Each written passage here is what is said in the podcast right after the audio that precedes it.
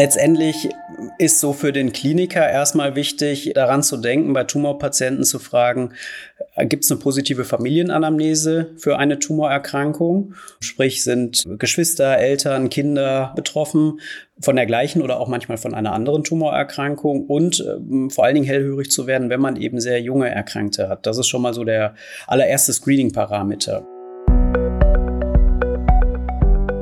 O-Ton Onkologie der Podcast für MedizinerInnen. Hier wird alles besprochen, was mit Krebs zu tun hat.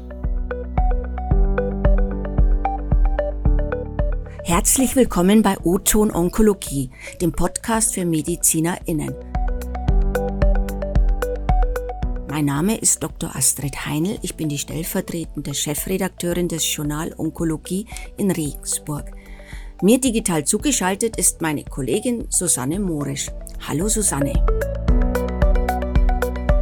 Hallo Astrid, hallo Herr Dr. Wangala. Ich bin die Online-Redakteurin von journalmed.de und journalonko.de. Für gewöhnlich sitze ich eigentlich am anderen Ende des Podcasts, ganz gemütlich, wenn die Schwerstarbeit erledigt ist und binde den Podcast einfach nur noch auf journalonko.de ein. Heute bin ich aber mit an der Front und vertrete unsere Chefredakteurin, Antje Blum. Vielen Dank, Susanne. Ja, wie du schon gesagt hast, ist unser Gast heute Herr Dr. Deepak Wangala, Oberarzt in der Abteilung für Hämatologie, Onkologie, Stammzellen und Immuntherapie der Medizinischen Klinik am Universitätsklinikum Knappschaftskrankenhaus Bochum GmbH. Lieber Herr Dr. Wangala, bitte stellen Sie doch mal sich, Ihre Schwerpunkte und Ihre Interessen kurz vor. Liebe Frau Dr. Heine, vielen Dank, dass ich hier sein darf. Vielen Dank für die Einladung. Ich bin, wie Sie ja schon mich nett vorgestellt haben, Oberarzt in der Hämatologie, Onkologie und Stammzelltransplantation. Ähm, meine klinischen Schwerpunkte sind im Prinzip der komplette Bereich der Hämatologie und Onkologie. Dabei schwerpunktmäßig eher hämatologische Erkrankungen und die Stammzelltransplantation.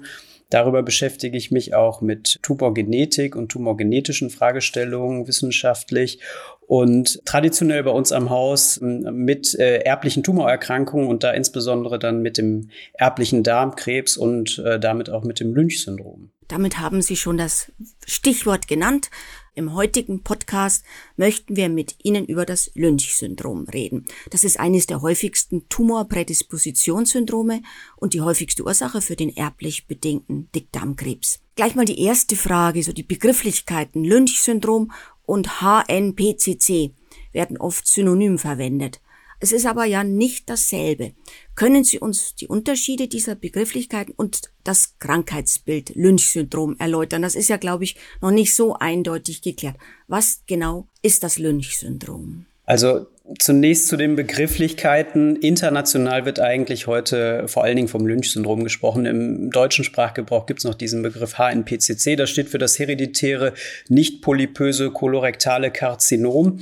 Das Ganze ist, wenn man so einige Kollegen fragt und einige Definitionen sich anguckt, dann eher eine klinische Diagnose und beruht dann eher auf klinischen Kriterien, die bestimmte Risikopersonen und bestimmte Patienten dann beschreiben sollen. Das sind die Bethesda und die Amsterdam-Kriterien. Das Lynch-Syndrom ist im Prinzip definiert über dann schon Keimbahnmutationen oder pathogene Keimbahnvarianten, wie es richtigerweise dann heißt, in den sogenannten Mismatch-Reparaturgenen, die dieses Krankheitsbild in letzter Instanz dann definieren. Also Lynch-Syndrom ist eigentlich der korrektere Begriff.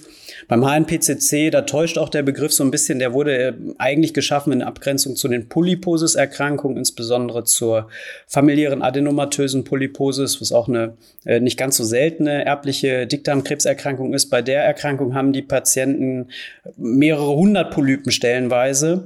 Beim Lynch-Syndrom haben die Patienten auch Polypen, aber dann eben so wie beim sporadischen Dickdarmkrebs auch ganz vereinzelt.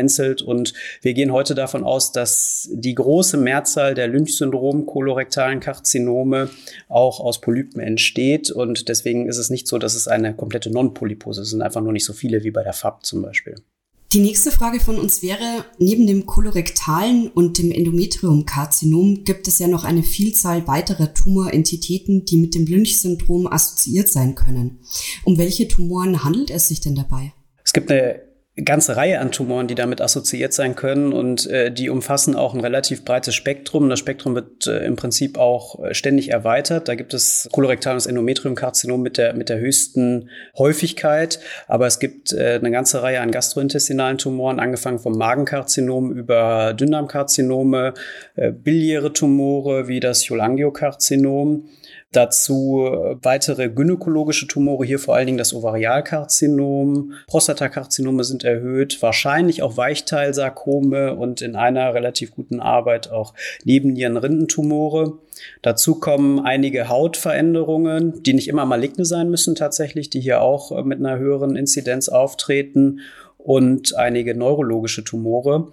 Und wahrscheinlich ist es so, dass es noch eine ganze Reihe anderer Tumore gibt. Was typischerweise nicht zum Lynch-Spektrum dazugehört, ist das Mammakarzinom. Da ist die Inzidenz tatsächlich bei Patienten mit einem Lynch-Syndrom nur minimal höher als in der Allgemeinbevölkerung. Die ganzen anderen Tumorentitäten, die ich vorher genannt habe, die haben stellenweise eine deutlich erhöhte Inzidenz. Da ist gerade beim Dünndarmkarzinom ist es so, das ist äh, im Prinzip bei im Kollektiv der Lynch-Syndrom-Patienten so häufig wie das kolorektale Karzinom in der Allgemeinbevölkerung. Das hat so eine Lebenszeitprävalenz von vier bis äh, acht Prozent tatsächlich oder Lebenszeitrisiko von vier bis acht Prozent besser gesagt ähm, und ist aber in der Allgemeinbevölkerung so gut wie nie da. Nicht? Also sehen wir ganz, ganz, ganz selten sonst. Und am Lynch-Syndrom erkranken ja eher Menschen in jüngeren Jahren. Aber was heißt denn in diesem Fall jung, so bis 35 oder 40?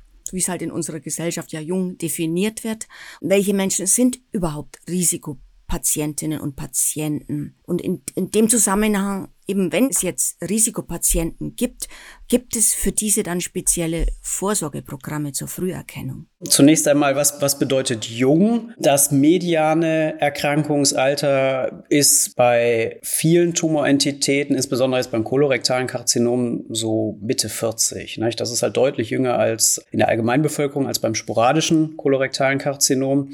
Und wir sehen eben auch bei einer äh, ganzen Reihe von anderen Tumorentitäten aus diesem Spektrum, aus dem sogenannten Lynch-Syndrom oder Lynch-Spektrum, äh, dass äh, Patienten deutlich jünger sind als äh, in der, in der Allgemeinbevölkerung und äh, bei eben sporadischen Tumoren. Es gibt in dem Sinne jetzt keine Häufung in bestimmten Altersgruppen. Letztendlich nimmt das Risiko mit dem Alter, dass man irgendwann mal einen Tumor kriegt, zu. Insgesamt können wir im Prinzip nur sagen, dass das Lebenszeitrisiko für Tumorentitäten halt höher ist. Nicht? Also je nach betroffenem Gen haben wir zum Beispiel für den Dickdarmkrebs äh, ein Lebenszeitrisiko irgendwo zwischen 20 mm, und 50 Prozent. Das heißt auch, dass nicht jeder an einem Dickdarmkarzinom erkrankt. Das ist auch vielleicht nochmal eine Abgrenzung zu anderen Tumorsyndromen, wo wir ja tatsächlich mit nahezu hundertprozentiger Sicherheit irgendwann im Laufe des Lebens eine Tumorerkrankung dann sehen. Insgesamt ist es aber so, wenn man jetzt alle Tumorentitäten nimmt, ist das Risiko an einer Tumorerkrankung zu erkranken bei so 35 bis 80 Prozent über das gesamte Leben. Und welche Menschen sind Risikopatienten? Letztendlich ist so für den Kliniker erstmal wichtig, daran zu denken, bei Tumorpatienten zu fragen, gibt es eine positive Familienanamnese für eine Tumorerkrankung? Sprich, sind Geschwister, Eltern, Kinder, Onkels, Tanten eben auch, auch betroffen von der gleichen oder auch manchmal von einer anderen Tumorerkrankung und äh, vor allen Dingen hellhörig zu werden, wenn man eben sehr junge Erkrankte hat. Das ist schon mal so der allererste Screening-Parameter. Wenn man dann noch weitergehen will, gibt es dann bestimmte Kriterien, die man gezielt abfragen kann. Insbesondere für das Lynch-Syndrom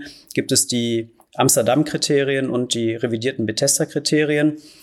Die Amsterdam-Kriterien sind, sagen halt, dass im Prinzip drei Angehörige an einem Lynchspektrum-Tumor erkrankt sein müssen. Einer davon muss erstgradig verwandt sein. Das Ganze muss über zwei Generationen gehen und am besten sollte einer noch unter 50 Jahre alt sein. Und hier müssen alle Kriterien erfüllt sein. Das ist immer hochsensitiv dann äh, auch. Ne? Wenn man so etwas hat, dann äh, ist das eine Familie, in der man viele Tumorerkrankte über mehrere Generationen hat. Das deutet dann immer auf die Erblichkeit hin, das deutet auf ein junges Erkrankungsalter hin, wenn mindestens einer da schon unter 50 ist. Ist aber in den klassischen mitteleuropäischen Familien gar nicht so leicht zu erfüllen, weil es einfach gar nicht so viele Geschwister oder Kinder gibt. Und deswegen wurden die revidierten Bethesda-Kriterien eingeführt. Die sind etwas, etwas weicher, sind äh, ein bisschen sensitiver, aber eben nicht ganz so spezifisch wie die Amsterdam-Kriterien. Und hier geht es dann im Prinzip auch darum, wie alt sind die Patienten, wie viele Angehörige sind betroffen. Und hier kommt jetzt dann aber auch die Mikrosatelliteninstabilität als ein potenzielles Kriterium noch hinzu. Und hier ist es dann auch so, dass nur ein Kriterium im Prinzip erfüllt sein muss. Dann haben Sie noch gefragt nach Früherkennung. Das ist ja das Entscheidende, muss man im Endeffekt sagen. Die Früherkennung ist, gerade was den Dickdarmkrebs angeht, hier tatsächlich, so wie wir das sehen, wahrscheinlich so gut, dass wir zwar nicht immer Tumore verhindern können, aber sie dann äh, früh erkennen können. Äh, nichtsdestotrotz, die koloskopische Früherkennung zielt ja auch darauf ab, Polypen und damit Adenome und damit Krebsvorstufen zu entfernen. Auch das funktioniert letztendlich dann bei Lynch-Syndrom-Patienten. Was wir sehen ist, dass es eine schnellere Entwicklung von Adenomen zum Karzinom gibt. Das heißt, äh, wir müssen nicht nur früher anfangen mit der Vorsorge, sondern wir haben auch ein engeres Intervall. Wir empfehlen vom Deutschen Konsortium für familiären Darmkrebs alle ein bis zwei Jahre ab dem 25. Lebensjahr zur Dickdarmspiegelung zu gehen, wenn man eben eine nachgewiesene Variante für ein Lynch-Syndrom hat. Zusätzlich alle ein bis drei Jahre ab dem gleichen Alter zur Magenspiegelung, inklusive zwölf Fingerdarm, also eine richtige ÖGD dann zu machen, wo man eben den Zwölffingerdarm mit einsieht. Und dann wird zumindest immer diskutiert, dass man ab einem gewissen Alter, ab dem 30. Lebensjahr im Prinzip dann auch zur gynäkologischen Vorsorge geht. Hier mit äh, einem transvaginalen Ultraschall und äh, dann auch mit einer Endometriumbiopsie. Das ist nicht die klassische Cervix-Karzinom-Vorsorge, sondern wirklich eine echte Biopsie aus dem Endometrium. Äh, wir sehen hier einen, einen etwas späteren Beginn, deswegen kann man hier ein bisschen später auch anfangen mit der Vorsorge. Wenn man sich die unterschiedlichen Varianten anguckt, anguckt, muss man sagen, es gibt mittlerweile Daten, die zeigen, dass nicht jede Variante in so jungem Alter wirklich beginnt. Auf der anderen Seite sehen wir in der klinischen Praxis, in der Praxis der humangenetischen Beratung und auch in den Datenbanken tatsächlich, dass es auch äh, bei genetischen Varianten, wo man sagt, na ja, das ist jetzt äh, keine, wo man so jung einen Tumor kriegen sollte, immer wieder Patienten, die dann doch 25 oder 28 oder 30 Jahre alt sind, die dann eben einen Dickdarmkrebs oder irgendwie einen Zwölffingerdarmkrebs haben. Und deswegen wissen wir noch nicht genau, für wen das jetzt zutrifft und sind immer noch relativ strikt in unseren Vorsorgeprogrammen. Das sind ja dann quasi schon diagnostische Kriterien, Vorsorge, um eine Diagnose stellen zu können. Und wie lautet denn der diagnostische Algorithmus beim Lynch-Syndrom? Also wie gehen Sie diagnostisch sonst vor? Der diagnostische Algorithmus klassischerweise ist tatsächlich, dass idealerweise die Kliniker, die einen Patienten sehen, meistens sind es eben die Endometriumkarzinome oder die Kolonkarzinome, dass die sich daran erinnern und eben die revidierten Bethesda-Kriterien oder die Amsterdam-Kriterien wirklich abfragen bzw. durchgehen. Sollte es so sein, dass hier eine Auffälligkeit äh, besteht, dann ist die Indikation gegeben, im nächsten Schritt im Tumorgewebe die Mismatch-Reparaturproteine zu untersuchen. Die Mismatch-Reparaturproteine sind, die haben so Namen wie MLH1, MSH2, PMS2, MSH6. Das sind im Prinzip Proteine, die als Komplex bei der DNA-Replikation, wenn eine Zelle sich teilt, dafür sorgen, dass bestimmte Fehler, die dort entstehen können, wieder, wieder korrigiert werden. Nicht? Also so wie äh, im Prinzip so ein bisschen Schere und, und, und Klebe werden dort bestimmte DNA-Fragmente dann äh, repariert, sodass dort keine Fehler entstehen.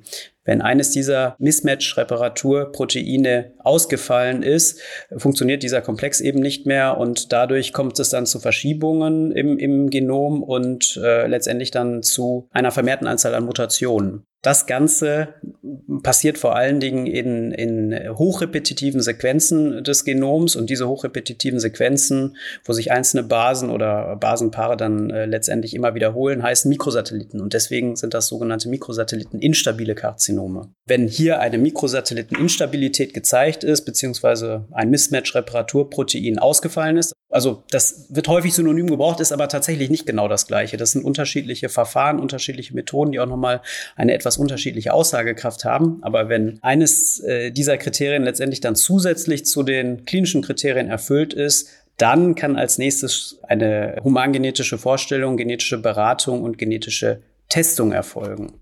Damit haben Sie ja quasi schon, Susanne, die Frage vorweggenommen. dann kommen wir ja eigentlich schon zur molekulargenetischen Testung. Welche Kriterien erfüllt sein müssen, wobei Sie das ja auch schon zum Teil ja, erläutert haben. Ja, zum Teil. Es ist auch heute nicht mehr ganz so einfach, das muss man dann auch sagen. Wir äh, testen ja nicht nur auf Mismatch-Reparaturproteine und Mikrosatelliten vor dem Hintergrund eines Lynch-Syndroms oder eines erblichen Darmkrebs, sondern äh, die Kliniker testen mittlerweile natürlich klar, wenn sie therapieren wollen, auch auf Mismatch-Reparaturproteine, Mikrosatelliteninstabilität vor dem Hintergrund der Immun-Checkpoint-Inhibitoren. Das heißt, heute sehen wir eigentlich äh, den umgekehrten Fall. Wir haben einen Patienten, der hat schon eine Mikrosatelliteninstabilität, ohne dass irgendwer mal nach der Familienanamnese vorher gefragt hat oder eben die Amsterdam- und Bethesda-Kriterien erfüllt hat. Im Prinzip gehören all diese Patienten auch in die weitere humangenetische Beratung und äh, in die entsprechende Testung, denn ein Drittel von diesen Menschen wird ein Lynch-Syndrom haben. Nicht? So ist ungefähr die Verteilung. Also nicht jeder Mikrosatelliten-instabile Patient hat zwingend ein Lynch-Syndrom. Es gibt eben auch die sporadisch Mikrosatelliten-instabilen Tumore, die machen ungefähr zwei Drittel dieser Gruppe aus und ein Drittel hat aber dann äh, doch ein Lynch-Syndrom und das hat natürlich eine hohe Relevanz wenn man nämlich jetzt anfängt, molekulargenetisch dann zu testen, wenn man jetzt diese Keimbahnmutationsanalytik macht, dann hat das Konsequenzen nicht nur für den Patienten, sondern auch für die Familie. Und hier ist es jetzt äh, de facto so, jetzt würde man eben im, in der Keimbahn gucken, das heißt, man braucht jetzt gesunde Zellen und keine Tumorzellen mehr und man nimmt da einfach idealerweise Blut ab, nachdem man den Patienten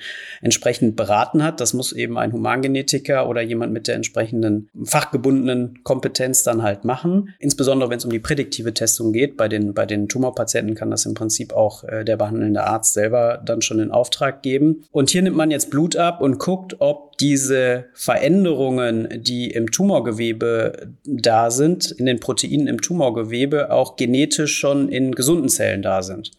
Das würde dann eben darauf hinweisen, dass hier eine genetische Variante in jeder Körperzelle ist, die dafür sorgt, dass im Prinzip im Tumorgewebe ein solches Mikrosatelliten-instabiles Karzinom entsteht. Und damit ist im Prinzip die Erblichkeit auch gezeigt. Nicht jede Veränderung ist pathogen. Da gibt es dann wieder eine sehr große Spannbreite und das muss eben der Humangenetiker letztendlich überprüfen über Datenbanken und über die äh, dort gemachten Einträge. Wenn eine pathogene Variante vorliegt, dann ist im Prinzip hier die Kausalität dann auch gezeigt, dass ein Lynch-Syndrom durch eine äh, Variante in einem dieser Mismatch-Reparaturgene zustande kommt. Sie haben das Stichwort molekulargenetische Testung bereits fallen lassen.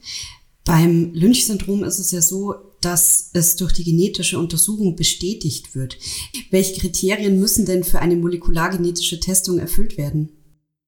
Im Prinzip genau die Kriterien, die ich gerade genannt habe. Das ist ja so dieser klassische Algorithmus, der auch in der S3-Leitlinie bislang festgelegt ist, der wahrscheinlich jetzt dann auch in der neuen überarbeiteten Version vielleicht ein bisschen verändert wird. Aber es sind eben zunächst die klinischen Kriterien, Amsterdam, Bethesda-Kriterien plus eben die nachgewiesene Mikrosatelliteninstabilität.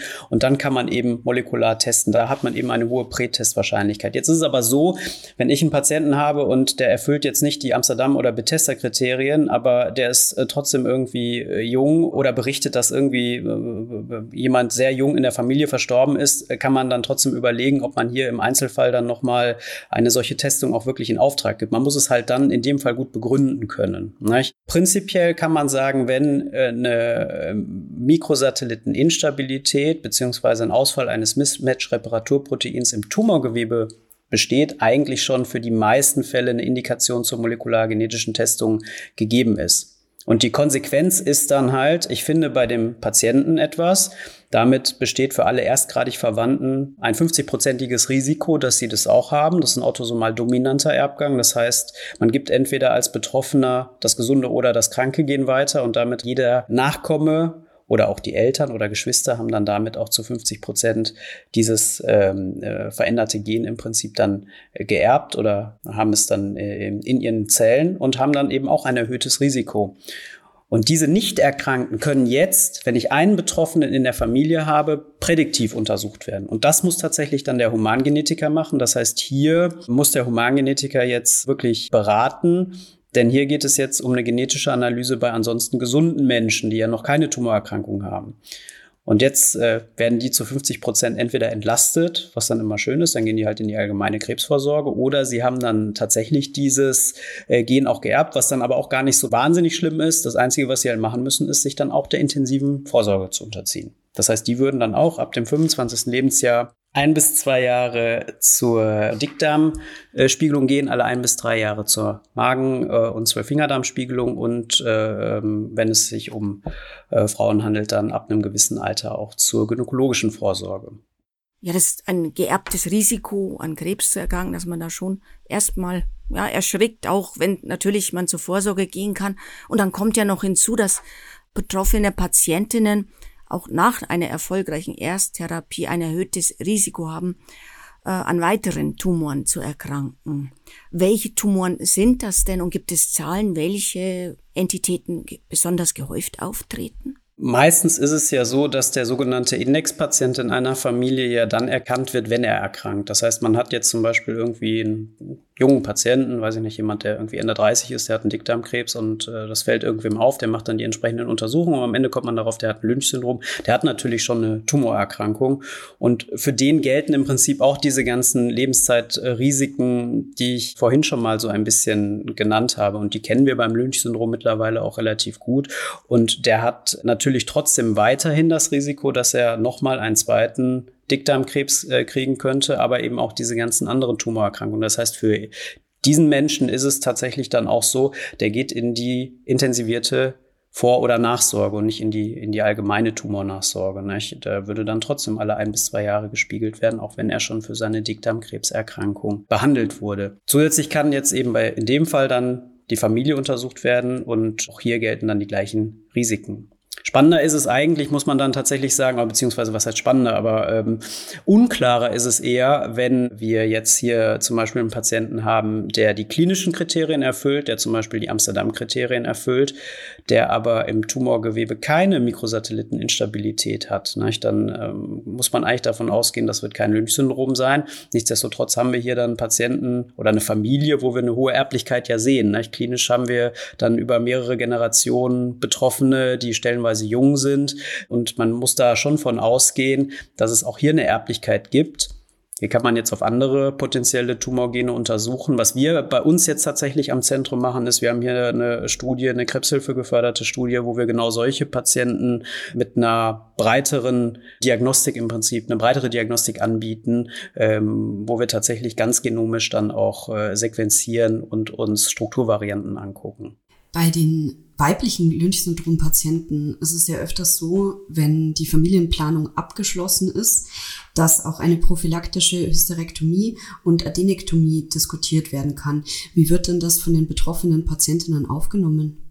Prinzipiell wird das gar nicht so skeptisch und so kritisch aufgenommen, wie man meinen könnte. Wobei ich da einschränkend sagen muss, ich sehe als Onkologe meistens in der Beratung und da mit einem Humangenetiker zusammen. Und jetzt äh, ist es so, wir sprechen das an, wir sprechen das Thema an, versuchen Fragen zu beantworten. Letztendlich ist das aber was, was natürlich klar der Gynäkologe in letzter Instanz dann machen muss und da nochmal genau aufklären muss mm, und auch über entsprechende Nebenwirkungen und Risiken halt aufklären muss. Es gibt eine ganze Reihe von Frauen, die da, man will fast sagen, vorpreschen und äh, sagen, ich lasse mir direkt irgendwie die Gebärmutter rausnehmen.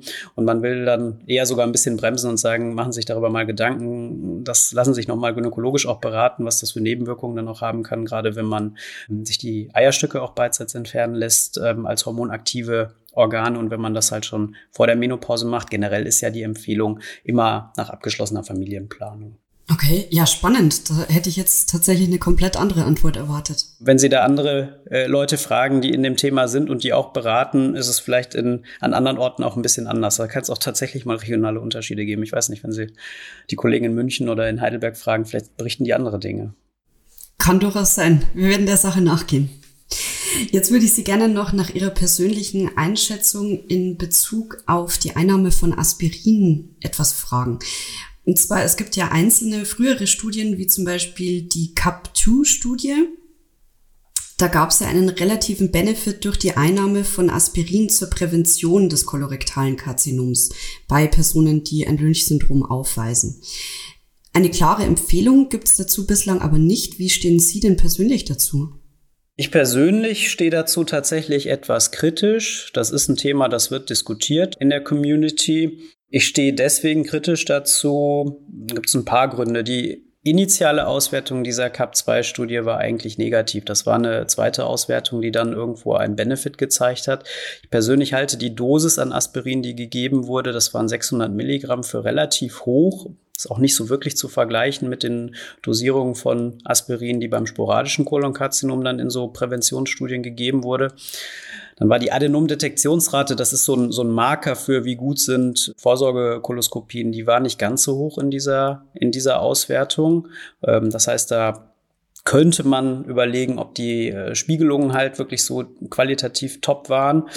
Und ich habe so ein bisschen Probleme damit, da haben Menschen über zwei Jahre eine relativ, oder nicht eine relativ, die haben eine hohe Dosis Aspirin eingenommen und es gab sehr, sehr, sehr wenig Blutungskomplikationen. Und aus dem klinischen, aus dem internistischen Alltag ist das äh, schwer zu glauben. Da, wenn Menschen 600 Milligramm Aspirin jeden Tag über zwei Jahre einnehmen, das ist ja schon etwas, was dann auch mal Beschwerden im Magen oder im oberen Gastrointestinaltrakt machen kann. Es gibt Nachfolgestudien ja, und ich glaube, da muss man jetzt nochmal genau gucken, was da rauskommt. Das wäre natürlich toll, wenn es da jetzt ein Ergebnis gibt, was uns dann wirklich auch ganz klar sagt, Aspirin in einer niedrigeren Dosierung ist hilfreich, dann, dann würden wir uns alle freuen. Aber ich glaube, hier muss man jetzt nochmal ein bisschen abwarten, was die Nachfolgestudien bringen. Mich interessiert auch eine Studie, und zwar ist es eine aktuellere Studie aus 2022.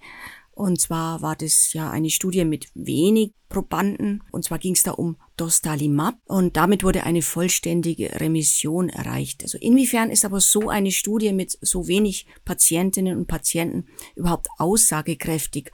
Und sind denn so neuartige Immuntherapien grundsätzlich ein vielversprechendes Instrument zur Behandlung von Patientinnen und Patienten mit dem Lynch-Syndrom?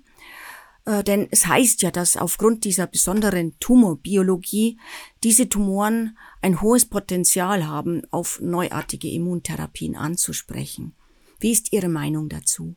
Das ist eine ganz, ein ganz tolles Studienergebnis, äh, denke ich. Und äh, ich glaube, da bin ich nicht alleine mit. Also diese Studie war ja so konzipiert, dass Patienten vor einer, also der klassische Behandlungsalgorithmus bei einem Enddarmkrebs, bei einem Rektumkarzinom ist eigentlich eine vorgeschaltete äh, Strahlenchemotherapie mit anschließender Operation. Jetzt haben die Kolleginnen und Kollegen, die diese Studie durchgeführt haben, gesagt, sie geben vorab noch einen, diesen Immun-Checkpoint-Inhibitor, wenn die Patienten einen Mikrosatelliten instabilen Tumor haben.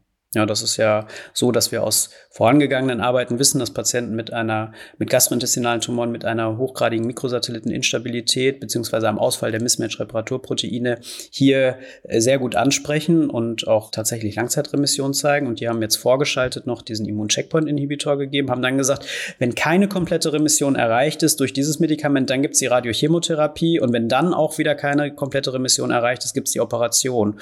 Und von diesen, das waren sehr wenig Patienten tatsächlich, aber die Patienten, die dann auch sehr früh publiziert wurden, sehr hochrangig publiziert wurden, auch, haben alle angesprochen. 100 Prozent haben angesprochen, waren weiter in einer kompletten Remission nur durch den Immuncheckpoint-Inhibitor. Das heißt, man hat hier diesen Patienten bislang zumindest komplett die Operation erspart und auch die Strahlentherapie. Nicht? Das ist natürlich, äh, was auch Nebenwirkungen angeht, sensationell. Parallel dazu gab es noch eine andere Studie, die vor einer Kolonkarzinom-Operation ebenfalls einen Checkpoint-Inhibitor eingesetzt hat das war eine französische Arbeit, meine ich.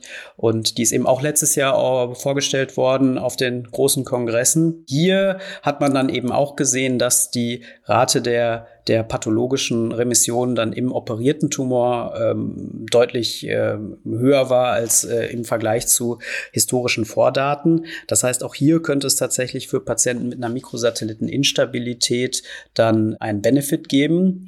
Alle Lynch-Syndrom-Patienten sind ja Mikrosatelliten instabil in ihren Tumoren und äh, würden somit auch davon profitieren. Und diese äh, zweite Studie, die hat das tatsächlich oder die wertet das tatsächlich auch nochmal getrennt aus. Und hier scheint es sogar so zu sein, dass Lynch-Syndrom-Patienten noch mehr davon profitieren als Patienten mit einem sporadischen Mikrosatelliten instabilen Tumor. Das heißt, dass äh, natürlich hier jetzt für Patienten mit einem Lynch-Syndrom eine sehr gute Therapieoption besteht, wenn sie denn doch einen fortgeschrittenen Tumor haben, insbesondere jetzt einen Dickdarmkrebstumor. Aber wir wissen, dass die Checkpoint-Inhibitoren ja auch zugelassen sind für andere mittlerweile Tumorentitäten. Und das Neue ist eben, dass sie eben auch schon in der Kuration dann zum Einsatz kommen könnten. Und das wird äh, im Prinzip auch schon so gelebt und werden dann eben die Krankenkassen angefragt, ob sie in einem solchen Fall dann auch solche Therapeutika dann übernehmen.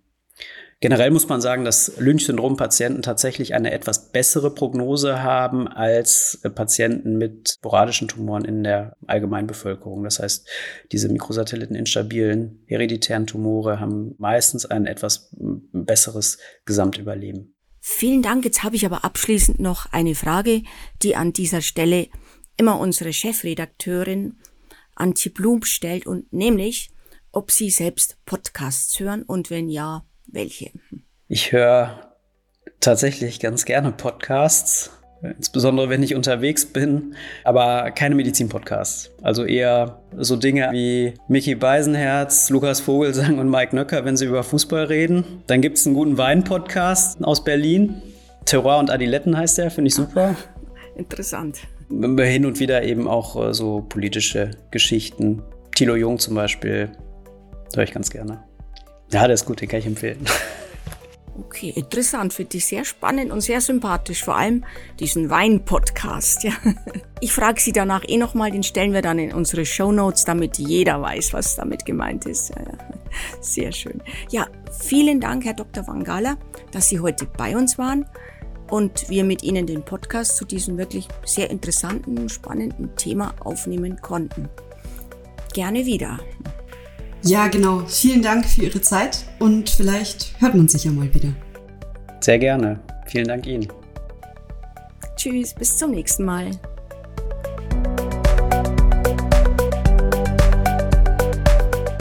Das war Oton Onkologie, der Podcast für MedizinerInnen. Dieser Podcast dient ausschließlich der neutralen Information bzw. Fortbildung und richtet sich primär an Ärztinnen und Ärzte sowie Medizinstudierende. Produkt der Matrix Group. We Care for Media Solutions.